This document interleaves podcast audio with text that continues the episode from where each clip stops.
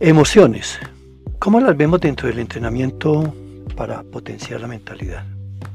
Les habla José Edgar Castaño y este es nuestro tercer podcast de esta serie para el tema del empoderamiento mental en esta semana de contenidos free para todos los ingresarios y otros candidatos o prospectos a formarse y transformarse en el trading. Las emociones son naturales y han acompañado a todos los seres vivos, incluyendo a las plantas, desde el comienzo del tiempo. Las emociones que afectan al ser humano no tienen que ser aprendidas por el ser humano porque ya vienen incorporadas en su tarjeta madre. El instinto biológico y el componente neuroemocional de los clanes en la parte de los legados familiares ya nos desemboca cuando iniciamos estas experiencias de humanidad, es decir, cuando somos engendrados en el vientre de nuestras madres. Entonces nuestra vida comienza ligada a unas experiencias emocionales aprendidas que solamente esperan entrar en situación y en contexto para ser activadas y desbordadas y manifiestas en el cuerpo por parte de la mente inconsciente, quien es la instancia de la mentalidad que controla y que gerencia estos archivos de memoria.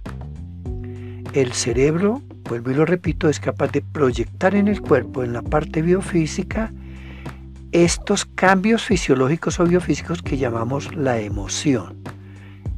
La emoción es algo que es visible, es biológico, se ve en el cuerpo y cuando la persona la quiere ignorar, las otras personas se la pueden descubrir y se la pueden observar. Entonces, nuestra vida comienza ligada a unas experiencias emocionales, vuelvo y le repito, aprendidas. No tenemos que darnos a la molestia de aprender nada. Y estas emociones son las mismas que encontramos en los animales y como la investigación lo está demostrando en este momento en las investigaciones del doctor Marcuse en Italia, las plantas también las traen como patrimonio de su evolución.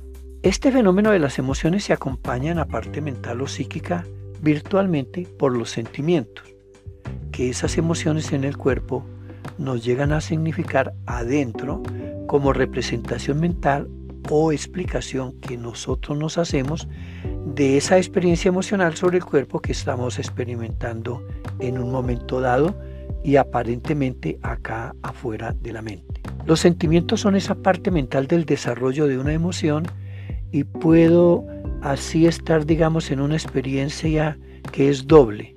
La corporal del miedo, de estar sudando frío y puede ser que haga, por ejemplo, una eyección fecal o tenga una micción dentro de la ropa interior cuando estoy de pie o estoy corriendo porque algo amenaza mi supervivencia. Y también pudiera ser que la respuesta en ese momento fuera paralizante. Eso está en el cuerpo y eso es la emoción. Pero la doble experiencia de esta situación es la experiencia psíquica o interna del sentimiento en el cual entro durante el desarrollo de esa emoción en el cuerpo. Las emociones son muy adecuadas y son fundamentales para la evolución del ser humano y para su adaptación. No hay emociones malas ni hay emociones buenas. Las emociones solamente son emociones Aparte de todo esto, la mente inconsciente que controla esta información emocional tiene cierta dosificación y cantidad de respuesta ya probada y medida y aprendida con respecto a qué tanta carga emocional dejar salir cuando nos enfrentamos a un estado emocional. En un momento dado el ser humano sí es capaz de exagerar la salida de esa carga emocional y se mete en problemas que vuelvo y repito, afortunadamente los animales de manera natural saben hacer. Por tanto, podemos decir que los animales gerencian muy bien sus emociones, porque los animales solamente dejan salir la emoción en su justa medida. Una jirafa que es perseguida por la mañana por un leopardo que pretende matarla y comérsela, si logra escapar, ya después por la tarde y cuando está comiendo hierba en la llanura, no piensa, uy, qué suerte tuve qué cerca estuve de que ese leopardo me asesinara. Y tampoco mentalmente mentalmente no genera ningún sentimiento anticipatorio de esa nueva amenaza al día siguiente. Ella esperará hasta el día siguiente, entrará en el disfrute de un nuevo día y si se encuentra la situación del leopardo nuevamente, dejará salir una emoción para su supervivencia. El ser humano, en cambio, es capaz de exagerar la respuesta emocional que debe dar. Y lo peor, el ser humano es capaz de inventarse una respuesta emocional ante una amenaza que es falsa, que es una creación virtual que él introyecta dentro de la mente y como la mente no distingue realmente entre la realidad de afuera y la realidad de adentro, la mente inconsciente siempre activará entonces en esas circunstancias la nueva o la vieja respuesta emocional que está acostumbrada para esos momentos. Y no, importa que no haya una situación real que justifique la emoción, para la mente inconsciente que ha sido engañada por la mente directora con un patrón falso de alarma, es tan real la situación que la experiencia vívida y franca de experimentar la emoción en el cuerpo es totalmente realística. Aparte de, esto, el ser humano también agrega algo más y es un vicio de crear estados para jalar emociones. Generalmente disfrazamos la emoción primaria que de pronto nos puede significar miedo a ser devorado por el enemigo, miedo a ser herido o asesinado por el enemigo, que la emoción primaria, el miedo primario, lo solemos esconder dentro de algo que llamamos la emoción secundaria. La emoción secundaria es sin más una justificación, una explicación que yo doy al hecho de la emoción primaria para mantenerla oculta y no exponerme socialmente, digamos de pronto, a la vergüenza del miedo o a mi estrategia de no querer enfrentar una situación de riesgo. Entonces la emoción secundaria que oculta la emoción primaria es una mentira. Yo les decía esta mañana en el chat a las personas que se han anticipado a hacer un proceso de autoindagación de sus estados de emociones discordantes, que no lo hagan porque no tienen la, em, la experiencia ni la herramienta de la autoindagación asistida por el neurofacilitador. Simplemente porque de manera inconsciente usted se va a contestar a las preguntas de qué tipo de saboteos tiene con la estructura de la emoción secundaria, es decir, usted se va a decir mentiras y se requiere mucha experiencia y sutileza para poder obligar a su mente a que nos cuente cuál es la verdadera emoción primaria que se oculta detrás de una serie de justificaciones, de cuentos que nosotros nos creamos, como dicen los adolescentes de hoy, de unos videos que nosotros nos creamos para justificar lo que no nos atrevemos a enfrentar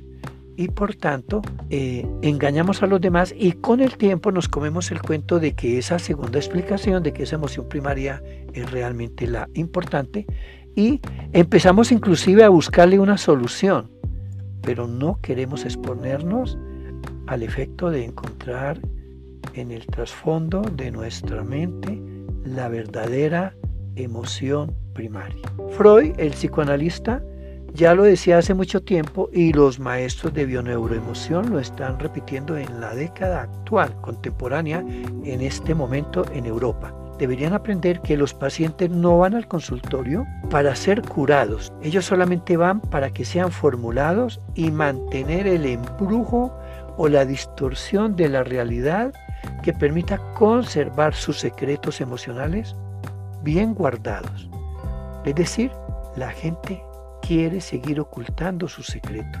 Lo que le cuentan al médico es la estructura de la emoción secundaria. Por eso ustedes notarán que en el proceso de autoindagación de las emociones, en el entrenamiento para empoderamiento de la mentalidad, no permitimos que ustedes nos den la opinión de lo que les está pasando. Nosotros los sometemos a un interrogatorio guiado y los obligamos a que nos contesten ciertas preguntas con una herramienta de la programación neurolingüística que se llama el metamodelo del lenguaje.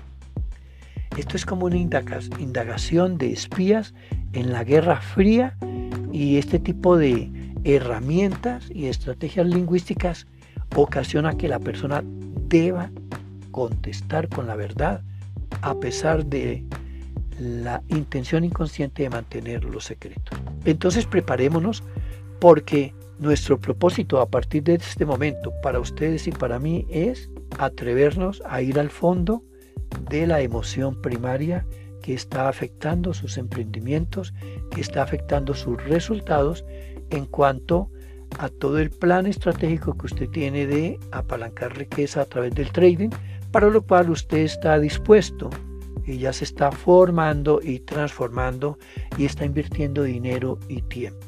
Les habla José Edgar Castaño, yo soy neurofacilitador y para mí es muy grato poderles estar aportando con esta información alguna aclaración a sus procesos de mentalidad y ratificarle que acá tenemos las herramientas no psicológicas, no psicoterapéuticas, sino herramientas neurobiológicas puntuales y muy fuertes para poderlos ayudar a liberarse de ese tipo de circunstancias de interferencia neuroemocional.